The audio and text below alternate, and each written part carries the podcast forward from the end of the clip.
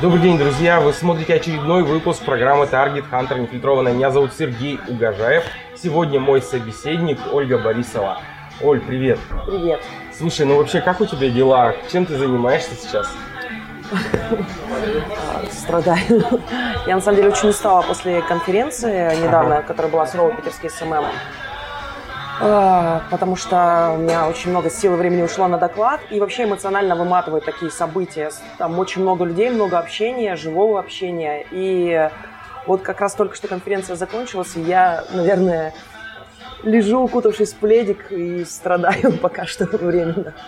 Я хочу сказать, что мы находимся в очень интересном заведении. Это такой трушный бар Молли Исланд. Он находится по адресу Васильевский остров, а, морская набережная 15. А, Оль, э, я знаю, что ты не коренная жительница Питера. Нет. Э, расскажи, откуда ты приехала, как ты попала вообще сюда? А, я родилась в маленьком городочке под названием Костомукша. Этому городу всего в районе 35 лет. Э, это мне 33 сейчас будет. Э, я практически ровесница этого города. И там меньше 30 тысяч жителей живет, сейчас 1028. Город пограничный и какое-то долгое время он был закрыт. То есть это город на границе с Финляндией. А в Питер я попала, ну, потому что я всегда мечтала жить в Питере.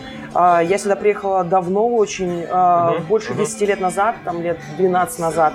Э, пожила какое-то время, забеременела, уехала на время на родину. uh И как только ребенок более-менее подрос, я вернулась. То есть это просто была моя мечта жить в Питере. Слушай, а скажи, вот жизнь в таком маленьком городе, жизнь там, она какая? А, я бы сказала, в чем-то даже ограниченная.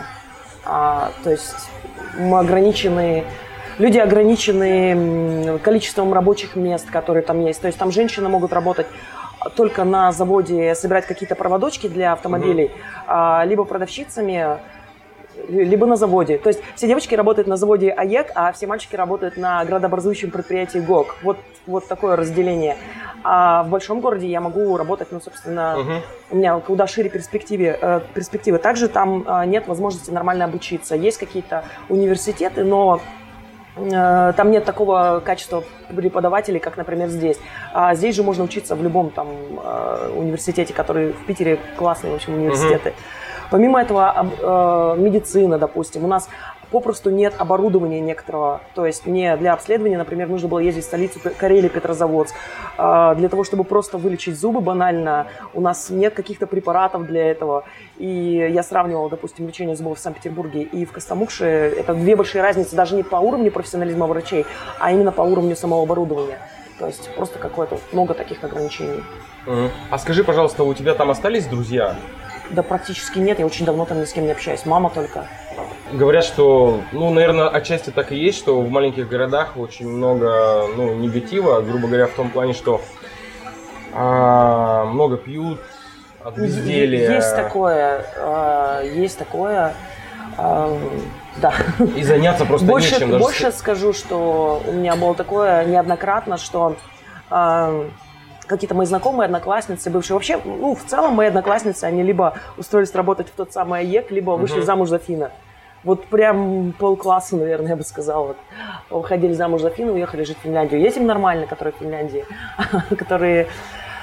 Эм, получается, не то чтобы там прям все пьют. Эм, ну, не все, не, никто не говорит, что все. Но действительно распространено такое, что какая-то вот такая обычная, я даже не знаю, как это сказать, такая жизнь, что мужик бухает, э, работает на заводе, жена там с детьми сидит, тоже работает на заводе. Ну, какая-то такая Короче, я не хотела работать на заводе.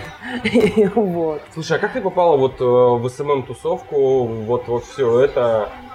в маркетинг? А, я устроилась работать секретаршей. Я жила еще в Костомукше. Я устроилась работать секретаршей к депутату нашего города. А у меня тогда дочке было угу. года, наверное, э, три. Ну, она только-только пошла в садик. И она заболела. И э, меня уволили с работы. Ну, то есть, серьезно, у меня заболел ребенок, и меня увольняют с работы, потому что э, шеф решил, что зачем ему секретарша, который будет сидеть на больничном, э, это такая должность, не предполагающая, что у меня вот тут же есть дубль, замена какая-то. Если я не выхожу на работу, сразу все процессы рушатся. И поэтому решили нанять другую девушку. Ну, не совсем прямо уволили, они мне предложили место работы в хлебном ларьке, который принадлежали тому человеку. Угу. Зарплата 11 тысяч рублей в месяц или 10 тысяч рублей в месяц. Я думаю, блин, да такие деньги, думаю, можно заработать и в интернете. А, нашла биржу копирайтинга и текст.ру. И такой спойлер, а, мне потом приходили уже не так давно представители биржи, и такие говорили, ой, Ольга, мы были на вашем докладе. вот. А когда-то я с них начинала. Начала писать тексты по 15 рублей за тысячу символов, и в целом десятку денег из интернета может заработать любой человек. Угу. Постепенно я повышала ценник, и э, я понимала, что для того, чтобы повысить ценник, вообще повысить свой доход, зарплату, угу. нужно изучать, как писать продающие тексты. То есть нужно самообразовываться бесконечно в этой нише. Э, стала постепенно самообразовываться и так или иначе сталкивалась с SMM. А, у меня в тот момент была уже зарплата в районе 30 тысяч рублей. Я вообще была счастлива. Это больше, чем на заводе наши девчонки получают. То есть я сидела дома а, в тепле, в своем общежитии, в комнатушке на 12 квадратов и зарабатывала целых 30 тысяч рублей в месяц. Я вообще была, ну, в восторге от этого. Я писала тексты, кстати говоря, по бодибилдингу. Uh-huh, вот. Uh-huh. И э, просто э, в плане самообразовываясь, э, как-то изучая какие-то материалы, стала натыкаться на э, SMM, тусовку. В тот момент был самый крутой паблик а, Дмитрия Румянцева, он интернет-маркетинг от Адая. И там было целых 10 тысяч подписчиков. Я думала, боже, как он набрал такую гигантскую аудиторию.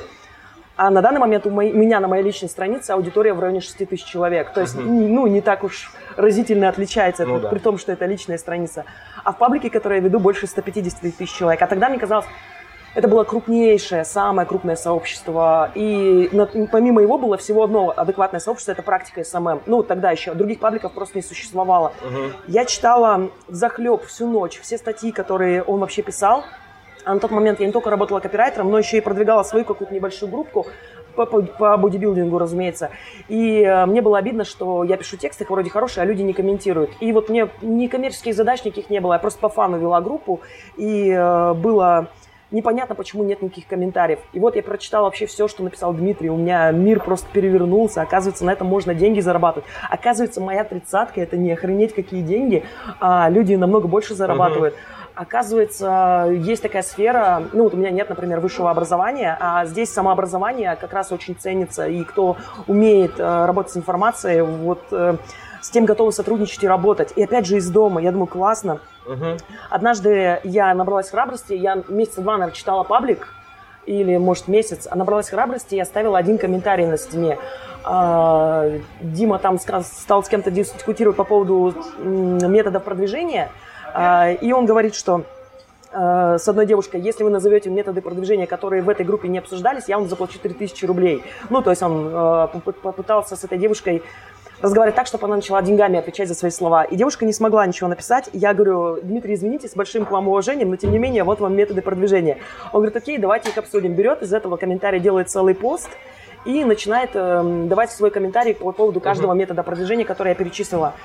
И мне в личку посыпалась просто град, э, град сообщений. Мне говорят, Ольга, вы такая талантливая СММщица, можно с вами сотрудничать. Я думаю, что такое вообще СММщица? Как, вот, ну, что это за слово? Uh-huh. То есть я читала все статьи, мне еще uh-huh. пока голова просто не уложилась, эм, какой-то непонятный термин. Я загуглила. Uh-huh. Оказывается, это то, чем я занимаюсь вот в рамках своей работы над группой, только э, если у меня была фан-группа, нужна какая-то коммерческая, то тоже работа с текстами и намного шире. И я такая думаю, о, фига себе, я уже СММщица. И как-то с того момента начала потихонечку работать.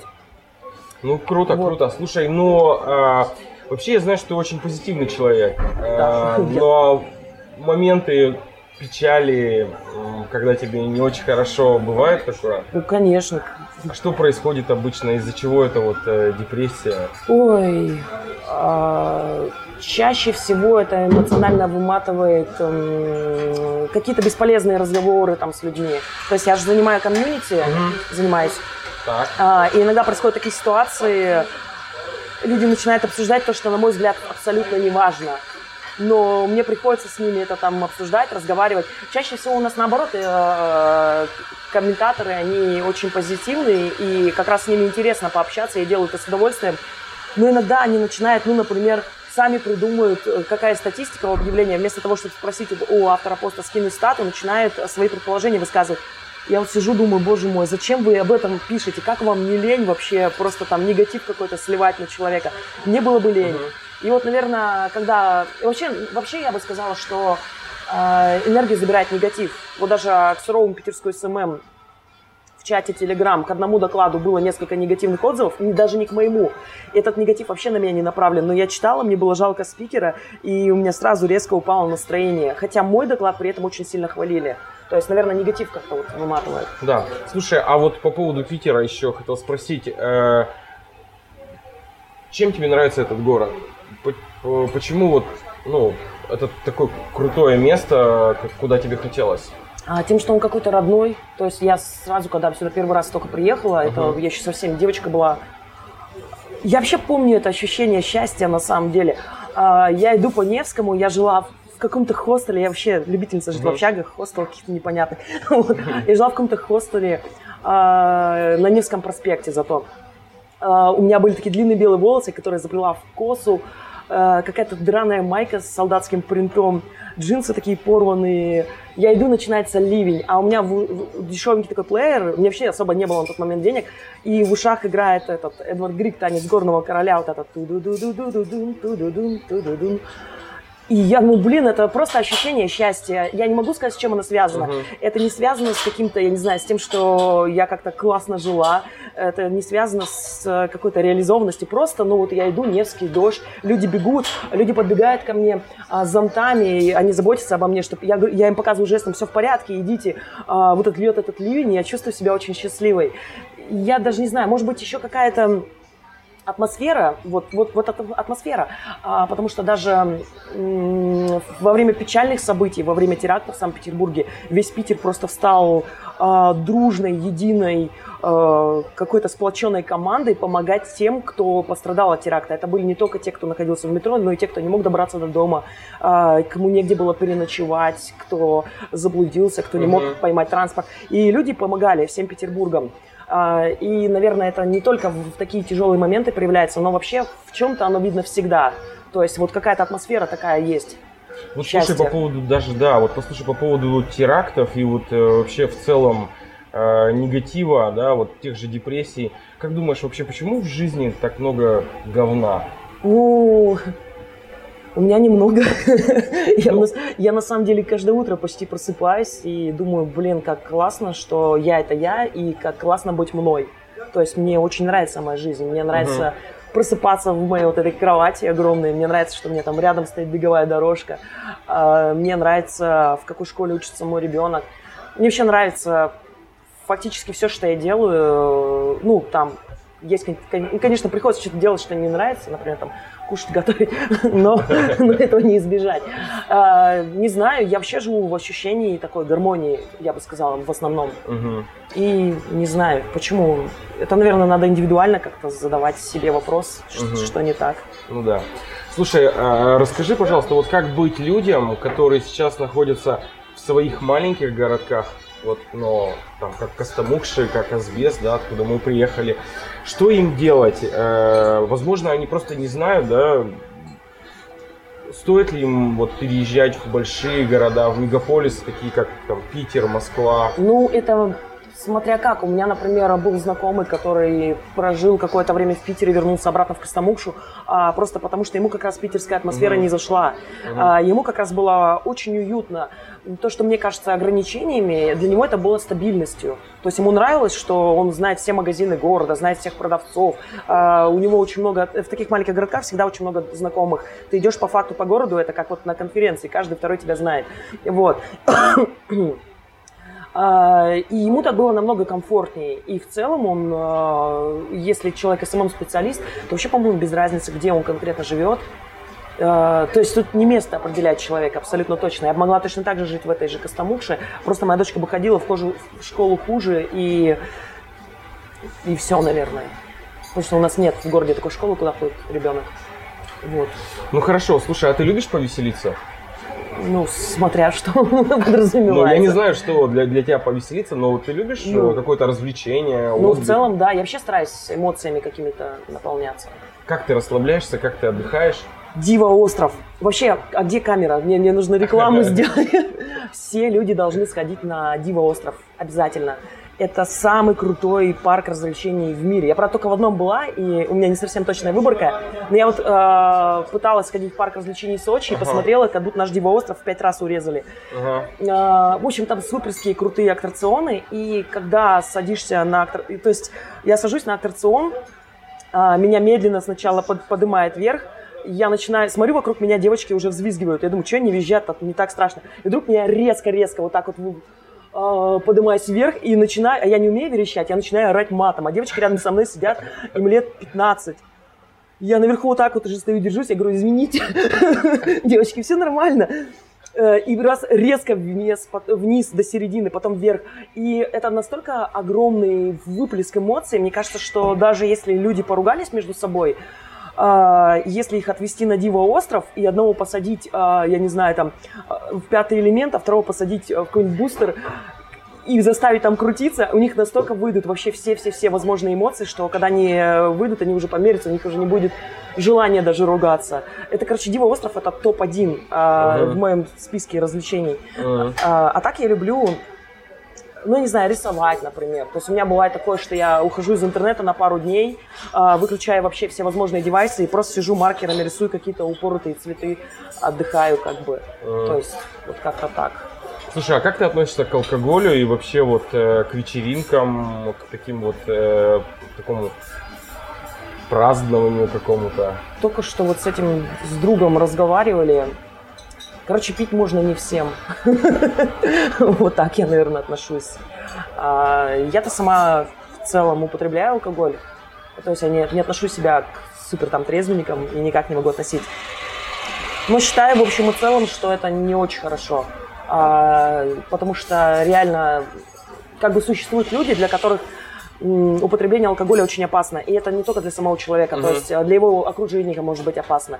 Я видела неоднократно людей, которые а, с ними общаешься даже несколько лет, они абсолютно адекватны, и стоит им выпить, э, я не знаю, 200 грамм водки, и они превращаются в какое-то животное. То есть это такая вот... У меня нет, у меня, э, у меня алкоголь включает программу «Я начинаю всех любить». У меня даже по количеству выпитого, по тому, кому я признаюсь конкретно в любви, можно определить, сколько я выпила. Если там совсем полрюмки, то это любовь к Мумладзе. Если там есть какие-то люди какие-то конкретные, это уже, ну, совсем я уже... Ну хорошо, хорошо. А. Слушай, назови качество человека, который тебе не нравится. дебил, который считает себя умным. Ладно, просто дурак. Это еще бог с ним. Но если он считает себя умным, и, ой, это самое ужасное. Вообще, я очень не ценю а, тупость, а логичность, а, какую-то шаблонность мышления, стереотипность мышления, м, выводы они основаны ни о чем. Мгм, То есть, мгм. вот когда люди просто ленятся подумать, вот это больше всего не люблю. И в противовес а, очень ценю в людях интеллект. Я даже неоднократно писала людям, когда они просто грамотно отвечали, я им писала спасибо, что ты есть адекватный человек. Мгм. Я прям люблю, что такие люди существуют. Оль, скажи, ты эгоист? Да не думаю. Ну, я не знаю, я просто спросил. Я, ну, я- как бы просто есть такое общепринятое понимание эгоизма. Ой, господи. Короче, в моем мире я не эгоист, если сократить. А так, э, ну, возможно, для некоторых людей да, потому что э, бывает такое, что у меня там, допустим, 50 неотвеченных сообщений, Мгм. я начинаю их разгребать. И э, почему я на них не отвечаю? Потому что я работаю. У меня есть свои задачи, я выполняю задачи, за которые люди мне заплатили деньги. А там человек присылает э, километровое сообщение, а, говорит, посмотрите, пожалуйста, мою статью. А, потом такой пишет, я смотрю, вы онлайн, но мою статью не смотрите. Потом говорит, комментарий, комментировать в Target Hunter у вас нашлось время, а вот отвечать на мою статью нет. Алло, чувак, мне деньги платят за то, что я комментирую в Target Hunter. То есть, если бы у меня не нашлось там время комментировать, мне бы, наверное, мои работодатели сказали, сорян, Оля, за что мы тебе вообще платим зарплату-то? То есть, это часть моей работы. А, но чувак недоволен, который Ну мне да, денег он не думает, что ты ЧСВ, да? Да, и он мне пишет, что я надменная, эгоистичная тварь, и вообще он не хотел бы быть такой, как я. Ну, ты таким и не будешь, чувак, без проблем. Ну, как бы, то есть, возможно, я кому-то кажусь эгоистичной, но на самом деле эгоизм это, а, я не знаю даже, что это. Как бы, во всяком случае, я готова что-то делать для людей, но не так, чтобы это было за мой счет.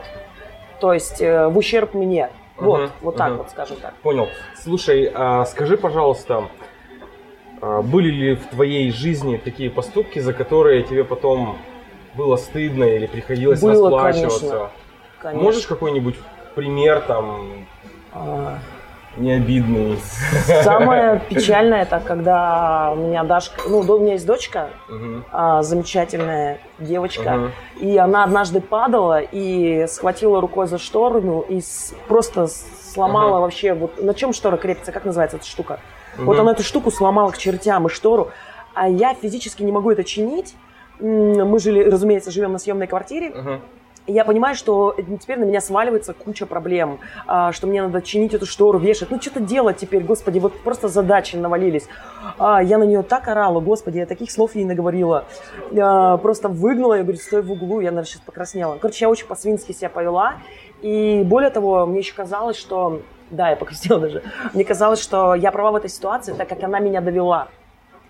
А потом я, конечно, подумала, что если бы мой двухметровый брат сломал бы так штору, вряд ли бы я стала его так называть.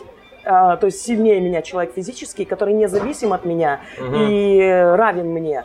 Даже не равен, а физически сильно, например, он меня превосходит. Он вообще 2 метра мужик, 48 ноги, размер ноги, сейчас бы я к нему так относилась, конечно. Я бы как-то выбирала слова и выражения. Если бы моя мама сломала ту же самую штору, ну, это же даже не специально дернул ребенок, это упа, ну, как бы случайно. А, я бы тоже разговаривала бы с ней уважительно, или там мой отец. А на ребенка я свалила просто вот все, еще и пыталась ее же за мое поведение обвинить.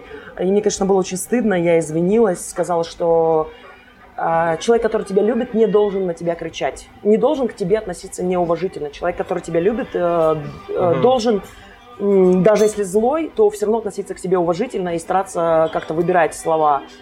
И э, я надеюсь, что именно это у нее в голове останется, что если на нее кричат, э, истерят, вот, ну, в таком вот ведут себя, то это они не правы. Они просто не сумели сдержать свой гнев и не умеют, э, и не уважают ее достаточно, не считают ее равной себе, вот так вот, можно сказать даже. Вот. Мгм. Слушай, а, ну здорово, что ты адекватный человек и все это понимаешь, да, то есть, ну, к сожалению, не все такие, ну, это отдельная история. Слушай, вот за последние полгода, мне кажется, ты очень сильно изменилась, я имею в виду в лучшую сторону. А, скажи, пожалуйста, что произошло? Должна и- быть реклама Собянина. И- Серьезно. Нет, ну прав- правда, вот что, что произошло, что, что, э, что ты делаешь и, ну, как, как ты меняешься? Нет, тут правда, тут, а, познакомился с Сергеем Семеновичем Собяниным, он там, ну, тут- вот это вот я из- изменились за последние полгода, в этой фразе обязан быть Собянин. Ты имеешь в виду похудение? Ну да, внешне, я и говорю, ты внешне очень сильно изменилась. А, в лучшую меня- сторону. У меня, получается, просто есть на то ресурсы. То есть э, у меня до этого просто не было не было просто сил вообще заниматься собой. У меня там один год Мгм. ушел на то, чтобы стабилизировать финансовое Мгм. положение, стабилизировать какие-то там отношения. То есть э, я, короче, целенаправленно, я заранее знала два года назад, что я вот через пару лет буду худеть. Мгм. Потому что я понимаю, что у меня сейчас сил очень-очень мало, и моя задача укрепить, укрепиться вот э, в своей жизни, какую-то стабильность сюда привнести. И для этого я сначала разобрался с отношениями, потом разобрался со своими финансами, чтобы мне вообще не стоял финансовый вопрос. А с похудением я, грубо говоря, это такой диалог с собой, и вообще это такая забота о себе. То есть э, я могла бы про это лекцию, наверное, провести, но по факту я себя спрашиваю каждый раз, прежде чем есть. То есть я не ем бездумно, я спрашиваю себя, Оля, чего бы тебе хотелось? Там а, жидкого, твердого, хрустящего, а, соленого, сладкого, кислого, горячего, холодного, воздушного, там, ну, ш- что ты хочешь? А, И я спрашиваю себя, насколько я голодна. А, То есть, потому что, получается, от чего я потолстела? Потому что я ела, не будучи голодной. А похудела, потому что я просто тупо гол- ем, стараюсь есть только голодная. И Если я сытая, но мне хочется съесть вот сухарик, я себя начинаю спрашивать, почему я это хочу сделать. И э, там возникают разные причины. Для того, чтобы ощутить Мгм. вкус, для того, чтобы банально разрешить себе отдохнуть, вроде как я, меня обеденный перерыв, и я могу отдыхать. А для того, чтобы там, я не знаю, не съел ты. Э, И, короче, а, для того, чтобы как-то доставить себе удовольствие, И когда вот эти причины стали ну, прорабатываться, а, я от половины просто перекусов избавилась. И это резкое достаточно снижение веса пошло. Причем я около 10 килограмм сбросила за период нашего курса таргет-хантерского. И все, кто говорит, что это легкие деньги, я на 10 килограмм, я на 4 килограмма первую неделю только похудела. Там еще было на стрессе все. И поскольку у меня уже был включен этот механизм, есть тогда, когда голодная, у меня из-за стресса а, чувство голода пропало напрочь. И э, ну, в этом и позитивный момент есть тоже. У меня даже на первой и на последней лекции значительная разница вот в лице. Прям видно, как у меня щеки такие появились, вырисовываются. А, настоящее лицо начало проклевываться. Uh-huh, uh-huh. Вот. Короче, это забота о себе, это просто спрашивать себя. Ну, это по факту, чтобы похудеть, нужно учиться жить заново а нужно внедрить в жизнь такие привычки, которые, которых раньше не было. И вот у меня одна из привычек это ходьба или пробежка, то есть я больше ничего там не делаю особо по спорту. А вторая привычка это спрашивать себя, прежде чем есть, насколько я голодна и чего я хочу. И чем я могу себя порадовать, кроме еды? Вот это вообще классный вопрос. А, я когда себе его задала, дни 4 искал ответ. Оля, чем я могу тебя порадовать? Вот хорошо, ты хочешь сейчас есть а, бургер просто потому, что ты хочешь позитивных эмоций. Но давай придумаем с тобой вместе способ а, какой-то другой. Угу. И вот я дня 4 думала этот способ. Да. Вот. Слушай, а, ну здорово, замечательно. Яркий цвет волос, э, это что? Это почему? А, это, короче, я не помню, почему я так решила. По-моему, у меня подружка... А, да, у меня подружка Олеся Капель а, покрасилась в такой ярко-красный цвет и желтые концы, такой огненный. Я подумала, о, прикольно, круто. Спросила, кто тебя красит. Э, она скинула группу uh-huh. салона. Я что-то листала, листала, листала. Думаю, ну, uh-huh. прикольно, тоже пойду покрашусь. Ну, как-то это спонтанное решение. Почему бы и нет? Ну, нет, здорово. Э, слушай, я еще что хотел спросить. Эм, ты слушаешь музыку? Любишь вообще конечно, музыку? Конечно. Мы, в общем, практически у всех наших собеседников спрашиваем, какую музыку они слушают. У тебя есть какие-то музыкальные предпочтения? Ну, что-то типа либо музыки без слов вообще, э, либо слова, которые я не понимаю, там, Nightwish, там, что-нибудь такое, Wishmaster. А, какая-то бодрящая музыка, ну, тема из «Пираты Карибского моря», например, я люблю под нее рекламу настраивать, там, а, либо это какой-то старый рок, так называемый, настоящий настоящие рокеры, конечно, сейчас э, возмутятся и подумают, что э, разве это рок. Но мне нравится там Земфира, например, э, там Борис Гребенщиков, там вот, так, вот в такой, такой вот плоскости. Uh-huh, uh-huh. Вот. Слушай, а есть э, то, чего ты боишься? Чего-то по-любому есть. Сто процентов. А, не знаю, наверное, остаться без денег, наверное. Да нет, э, хотя нет, если бы я осталась без денег, я бы нашла клиентов и заработала деньги. Не, не могу прям так сразу сказать, э, потому что насилие я боюсь.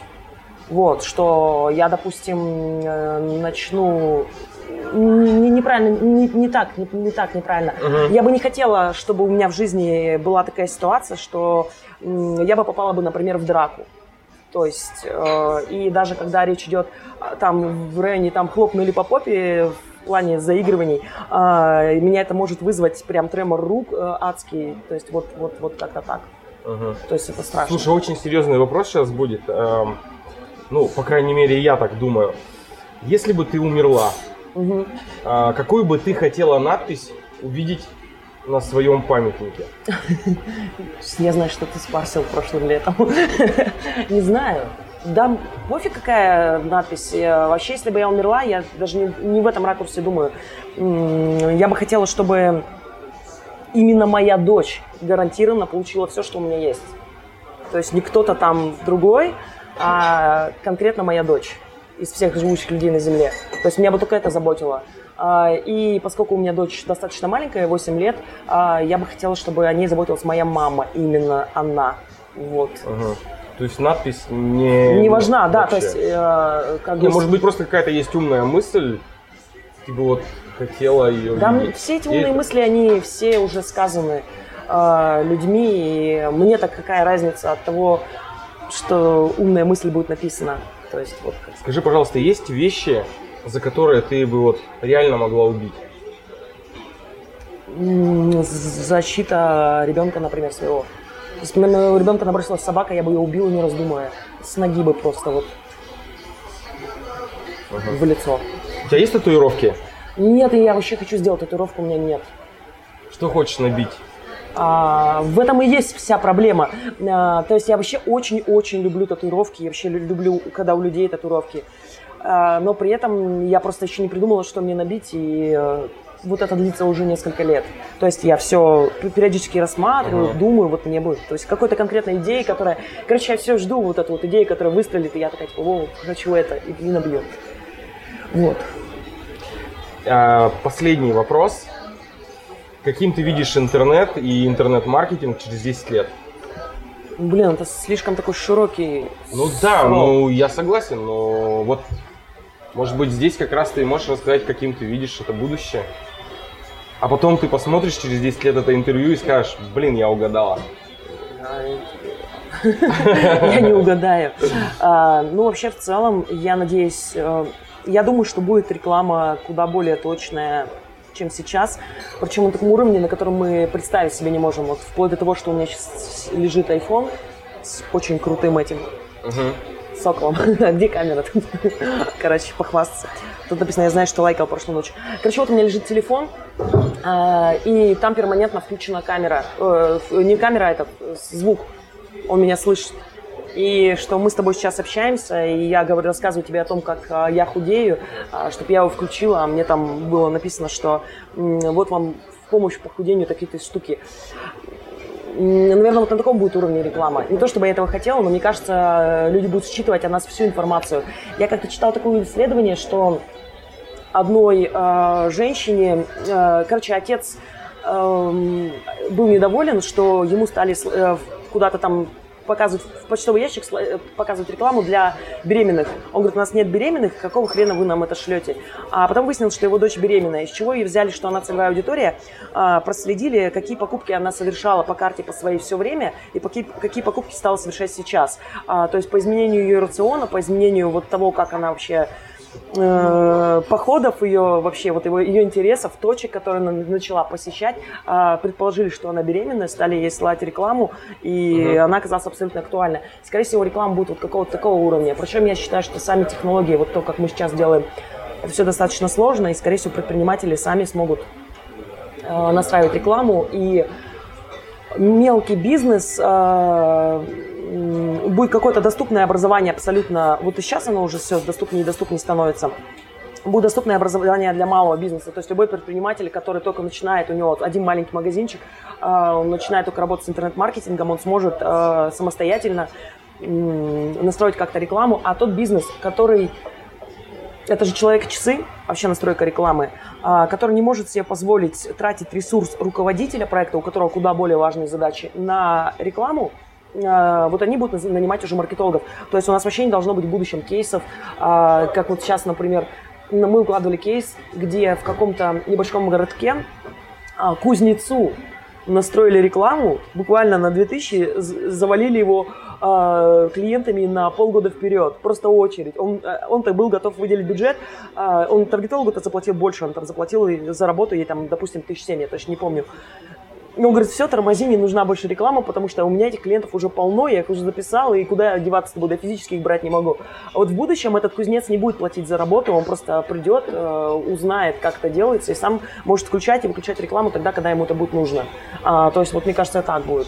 А если это уже какая-то кузнец, как правильно, цех, короче, этих мастеров, где совершенно спокойно они могут обрабатывать кучу заказов, то там руководитель будет заниматься совершенно решением других задач. Он будет там логистикой заниматься, а, какими-то поставкой материалов. Ну, короче, у него будет огромное количество и так задач, а реклама будет заниматься вот только в таких уже проектах специально обученный человек.